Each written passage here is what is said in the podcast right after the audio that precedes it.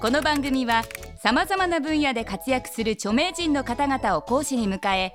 物事の真実真理を1分という制限時間内に語ってもらうタイムリミット型エンターテインメント番組である。講義スタートから1分が経過するとたとえ話の途中でも強制的に講義は終了となってしまう。極めてシビアな番組です。第27回の講師は人気テレビ番組「滑らない話」でもおなじみ吉本新喜劇座長の小籔和豊さんです。今回小籔先生に講義していただくのは1分でわかる吉本新喜劇の楽しみ方。吉本新喜劇の座長として活躍中の小籔先生ならではの貴重な講義になりそうです。1限目のテーマは吉本新喜劇を見に行くタイミング。どのタイミングで見るのがおすすめなのでしょうか？吉本新喜劇を初めて見に行く人は必見です。制限時間は1分間。それでは小籔先生お願いします。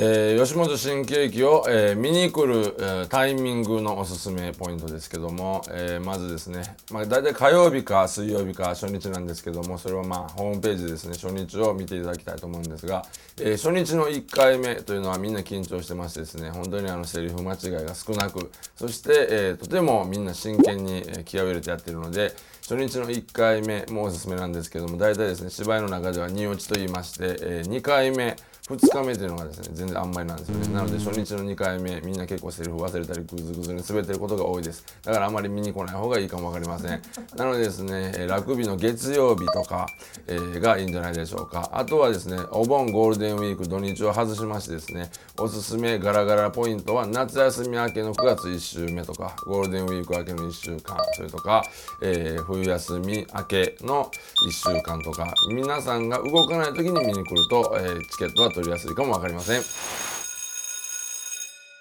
小籔先生きっちり1分に収まりましたね。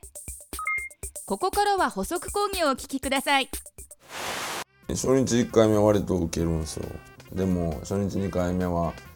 間違えたり気緩んでたりするんであんまり1回目よりか弱いですね。でもよそのお芝居の人らに聞いても2落ちって言ってなんか2日目は結構失敗しやすかったりするとか言って、はい、まあそれを見に来るのもおすすめかもわかんないですけど、はい、さっき言えたというなんか安心感からの気の緩み安心感だけは増幅するけどもまだセリフ覚えきってないみんなって感じですね。大体こうはい。だと思うんですね。だから2回目の時のベテランさんのセリフをよく聞いてた方がいいと思います、はい、大体こう間違ってたりしますけど、はい。まあ、僕はあの初日ラグビー関係なしにセリフ結構間違えるんで。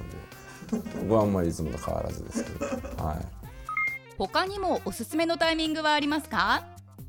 まああとは、えー、僕の週の新喜劇の時がおすすめだっていう。他の週の時は別に、まあ、別に言うことはないですけどまあ普通におすすめなぐらいですね。はい、他の方々が、まあ、例えばうーん1週間ごとに座長が交代していくんでまた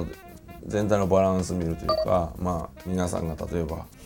うん、ちょっと料理でいうとパスタが続いてるなと思ったらあじゃあ僕が和食しようとかなんか揚げ物多かったなみたいなやったらちょっとこう胃に優しいものにしようとかま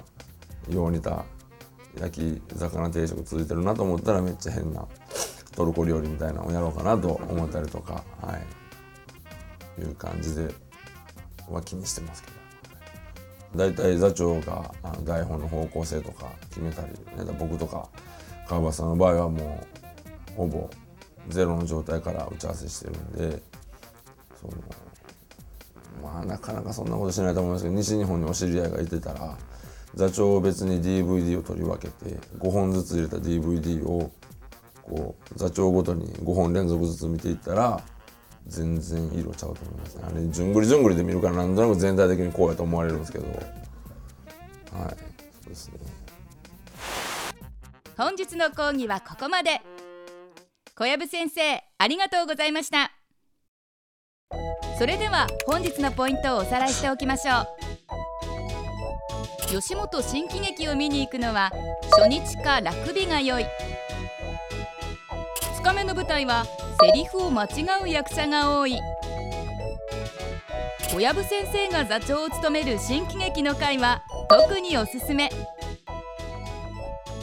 次回の講義は吉本新喜劇の意外な在籍者についてです。